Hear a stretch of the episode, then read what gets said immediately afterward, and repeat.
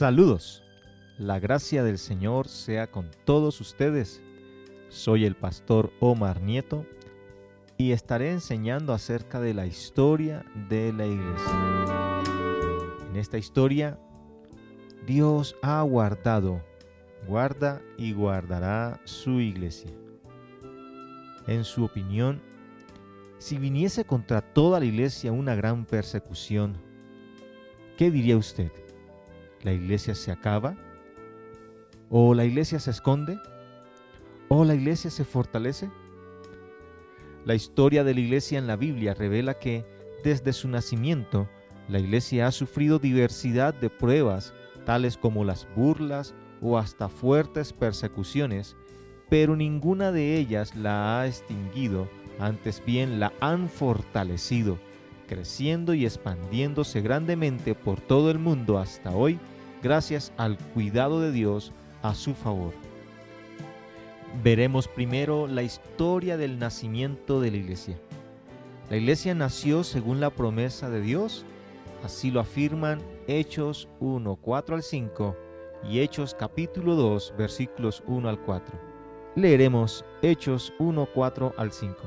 Y estando juntos, les mandó que no se fueran de Jerusalén, sino que esperasen la promesa del Padre, la cual les dijo, oísteis de mí porque Juan ciertamente bautizó con agua, mas vosotros seréis bautizados con el Espíritu Santo dentro de no muchos días. En Hechos 2, 1 al 4 leemos así, Cuando llegó el día de Pentecostés, estaban todos unánimes juntos, y de repente vino del cielo un estruendo como de un viento recio que soplaba, el cual llenó toda la casa donde estaban sentados. Y se les aparecieron lenguas repartidas como de fuego, asentándose sobre cada uno de ellos. Y fueron todos llenos del Espíritu Santo y comenzaron a hablar en otras lenguas según el Espíritu les daba que hablasen. El Señor dijo que edificaría su iglesia, y tales palabras se cumplieron cincuenta días después de su resurrección. Los primeros discípulos debían esperar en Jerusalén la promesa de la venida del Espíritu Santo sobre ellos, y lo hicieron así, recibiéndolo, originándose la iglesia de Dios, la cual es ahora su cuerpo. El nacimiento de la iglesia fue notorio en Jerusalén. La unanimidad de los discípulos al estar juntos, esperando el cumplimiento de la promesa de Dios, el repentino estruendo que vino del cielo, la aparición y repartición de lenguas como de fuego a los discípulos, el ser llenos del Espíritu y el haber hablado en otras lenguas por el mismo Espíritu lo connotan así.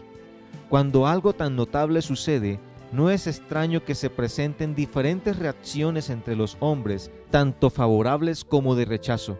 No obstante, Dios prometió que edificaría su iglesia y que las puertas del Hades no prevalecerían contra ella, es decir, que ni la misma muerte la retendría.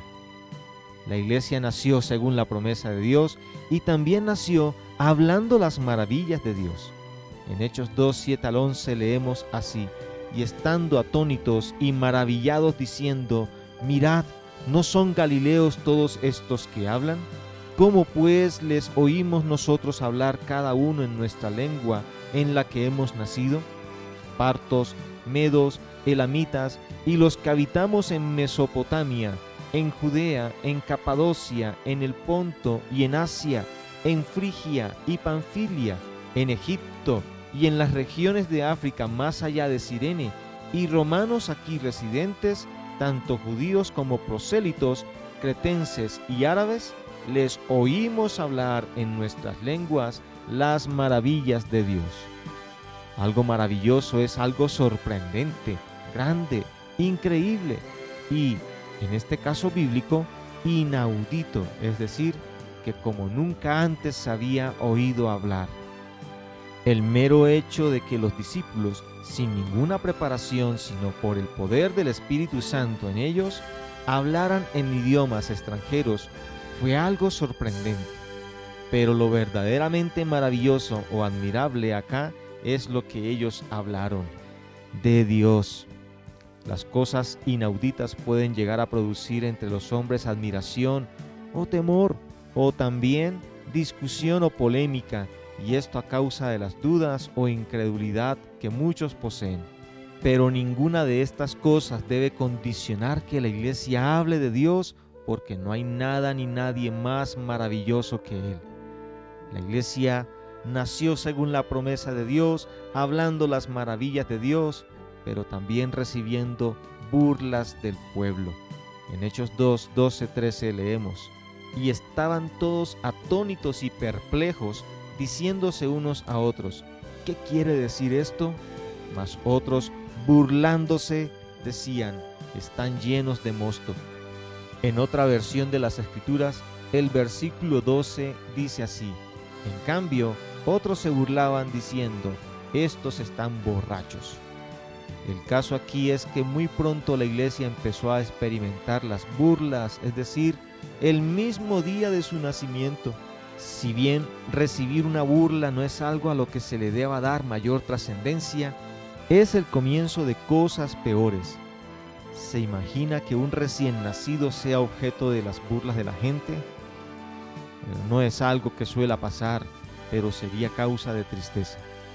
Mientras que para algunos la iglesia es importante, para otros somos un ridículo, mero espectáculo.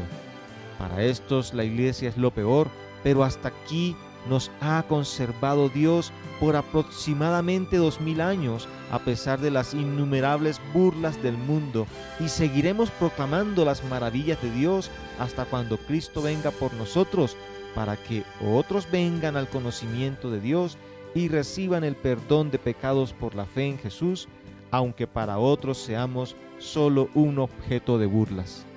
Ellos se lo pierden. Dios tenga misericordia como con nosotros. Desde su nacimiento, la iglesia sufrió las burlas del mundo.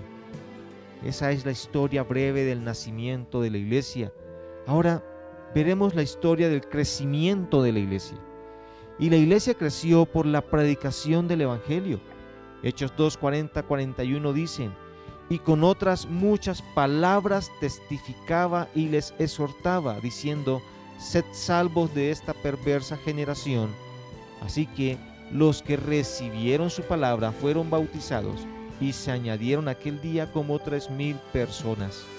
Luego, en Hechos 4:4 leemos, pero muchos de los que habían oído la palabra creyeron, y el número de los varones era como de cinco mil. Es claro y notorio el gran crecimiento que tuvo la iglesia al principio. En poco tiempo, la iglesia la constituían ya más de 8 mil personas. ¿Se ha preguntado usted qué produjo este mega crecimiento? No hay otra explicación, sino que tan significativo crecimiento fue fruto de la predicación del Evangelio. Nótese que en ambos casos leídos, el crecimiento numérico de la iglesia vino después de que fue predicado y oído el Evangelio de Jesús y claramente fue creído por muchos a la vez.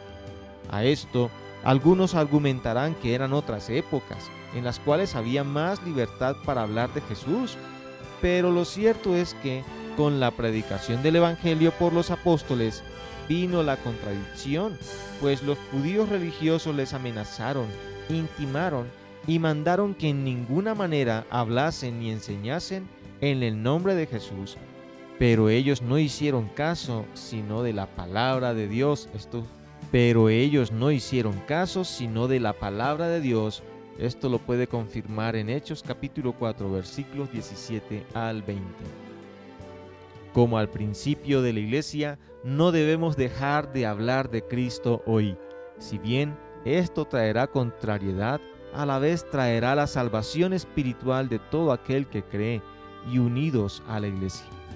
De esa manera la iglesia glorifica a Dios a pesar de la contrariedad y se fortalece al crecer en número según la voluntad de Dios. La iglesia creció por la predicación del Evangelio y también con las señales milagrosas. Hechos 5, 2 al 16 dicen, y por la mano de los apóstoles hacían muchas señales y prodigios en el pueblo, y estaban todos unánimes en el pórtico de Salomón. De los demás, ninguno se atrevía a juntarse con ellos, mas el pueblo los alababa grandemente y los que creían en el Señor aumentaban más gran número así de hombres como de mujeres, tanto que sacaban los enfermos a las calles y los ponían en camas y lechos, para que al pasar Pedro, a lo menos su sombra cayese sobre alguno de ellos. Y aún de las ciudades vecinas muchos venían a Jerusalén, trayendo enfermos y atormentados de espíritus inmundos, y todos eran sanados. Las señales milagrosas acompañaron el ministerio evangelístico de los apóstoles. Con la predicación y las señales milagrosas de Dios por medio de ellos, el número de los creyentes aumentó, así de hombres como de mujeres. Estas señales consistieron en milagros de sanidad de muchos enfermos y liberación de atormentados, pero también en el milagro de una vida nueva que experimentaba la iglesia, pues había unanimidad entre los creyentes, ayudándose mutuamente de modo que ninguno padeciera necesidad. Pero esto no pasó sin que hubiese dificultad. Con las amenazas de los judíos religiosos, la iglesia buscó a Dios en oración y rogaron les diera valor para hablar la palabra de Dios, lo que Dios les concedió junto con un crecimiento cada vez mayor. Todo esto es un milagro del Señor. No desconocemos que vivimos en otro contexto distinto al de la iglesia al principio, pero en nosotros reside el mismo poder del Espíritu para hablar a otros de Cristo y con buen testimonio, que es la señal que acredita el poder del Evangelio para salvar y transformar la vida del hombre. Muchos cuestionan nuestra manera de pensar y proceder según la palabra de Dios, pero eso no debe limitarnos en el cumplimiento de la comisión que trae salvación. La iglesia creció por la predicación del Evangelio, también con las señales milagrosas, y creció grandemente. En Hechos 6, 7 leemos, y crecía la palabra del Señor, y el número de los discípulos se multiplicaba grandemente en Jerusalén, también muchos de los sacerdotes obedecían a la fe. Que el número de los discípulos se multiplicaba grandemente significa que ya no era fácil de medir el número total que conformaba la iglesia. Esto es considerable de la misma manera cuando a la iglesia se sumaron también muchos de los sacerdotes judíos. Pero si nos fijamos, antes de que tan significativo crecimiento se presentara, hubo un problema en la iglesia que fue necesario tratar y remediar. El problema era que las ayudas no estaban siendo distribuidas equitativamente. Un problema como estos no es de desestimarse porque pueden provocar división al interior de la iglesia y la división en lugar de crecimiento la disminuye. La solución fue guiada por los apóstoles, quienes demandaron a la iglesia la búsqueda de siete hermanos, varones de buen testimonio, llenos del Espíritu Santo y de sabiduría para que se encargaran de aquel oficio sabiamente. Y así lo hicieron, y fruto de esta situación fue el crecimiento de la palabra del Señor y de la iglesia en gran número. Lo anterior nos ayuda a pensar que los problemas al interior de la iglesia, en lugar de producir un retroceso en ella, son una oportunidad para crecer cuando los hombres que Dios ha llamado para dirigir la iglesia no ignoran el problema y proveen soluciones sabias y espirituales con el apoyo de los que tienen buen testimonio para servir en la obra. A pesar de la contrariedad, la iglesia creció notablemente. Esta es la breve historia del crecimiento de la iglesia, pero ahora vamos a pasar a la historia de la expansión de la iglesia. La expansión de la iglesia comenzó tras una persecución. Hechos 8:4 dice, pero los que fueron esparcidos iban por todas partes anunciando el Evangelio. Con el homicidio a Esteban, dice la escritura que hubo una gran persecución contra la iglesia que estaba en Jerusalén y todos fueron esparcidos por las tierras de Judea y de Samaria, salvo los apóstoles. Esto lo leemos en Hechos 8.1. Es en este escenario que se nombra Saulo, quien asolaba a la iglesia, entrando casa por casa, arrastrando a hombres y mujeres, entregándolos a la cárcel. No obstante, tal persecución hizo que los creyentes, además de los apóstoles, fueran por todas partes anunciando el Evangelio, y así muchos escucharon y creyeron en Cristo Jesús. Fue en aquel tiempo cuando Saulo, persiguiendo a la iglesia, fue estorbado por Jesús y él también se convirtió. Así, nunca en la historia de la iglesia se ha visto estancada a causa de las persecuciones, pruebas o dificultades, sino que han sido un instrumento de Dios para que más personas vengan al conocimiento de Él y reciban el perdón de los pecados por la fe. La expansión de la iglesia llegó también hasta los gentiles. En Hechos 11, 18 al 21 leemos. Entonces, oídas estas cosas, callaron y glorificaron a Dios diciendo, de manera que también a los gentiles ha dado Dios arrepentimiento para vida. Ahora bien, los que habían sido esparcidos a causa de la persecución que hubo con motivo de Esteban, pasaron hasta Fenicia, Chipre y Antioquía, no hablando a nadie la palabra, sino solo a los judíos. Pero había entre ellos unos varones de Chipre y de Sirene, los cuales, cuando entraron en Antioquía, hablaron también a los griegos, anunciando el Evangelio del Señor Jesús. Y la mano del Señor estaba con ellos, y gran número creyó y se convirtió al Señor. En la Biblia, el término gentil denota a aquellos que no son de nacionalidad judía. Para los judíos son los extranjeros. El primer gentil que registra las escrituras que experimentó el nuevo nacimiento fue Cornelio y con él su familia, cuando oyeron y creyeron el Evangelio de Cristo predicado por Pedro. La escritura afirma que entre los gentiles que oyeron el Evangelio, creyó y se convirtió gran número de ellos. Entre los apóstoles, Pablo fue comisionado por el Señor para proclamar el Evangelio a los gentiles. Por su predicación se establecieron muchas iglesias en Chipre, Asia y Europa. Pablo predicó el Evangelio en Corinto, Tesalónica, Éfeso, Colosas, Salamina, Pafos, Perge, Antioquía, Iconio, Listra, Derbe, Pisidia, Panfilia, Atalía, Filipos, Macedonia, Malta y hasta Roma, entre otras. Pero en todas ellas hubo contrariedad. Pablo fue apedreado, expulsado, burlado, encarcelado, entre otras más. Aún así, la palabra del Señor prevaleció porque la mano del Señor estaba con él y con las iglesias, las cuales crecieron y se fortalecieron. La expansión de la iglesia comenzó tras una persecución, llegó hasta los gentiles y llegó hasta lo último de la tierra. En Hechos 28, 30, 31 dice, y Pablo permaneció dos años enteros en una casa alquilada y recibía a todos los que a él venían, predicando el reino de Dios y enseñando acerca del Señor Jesucristo abiertamente y sin impedimento.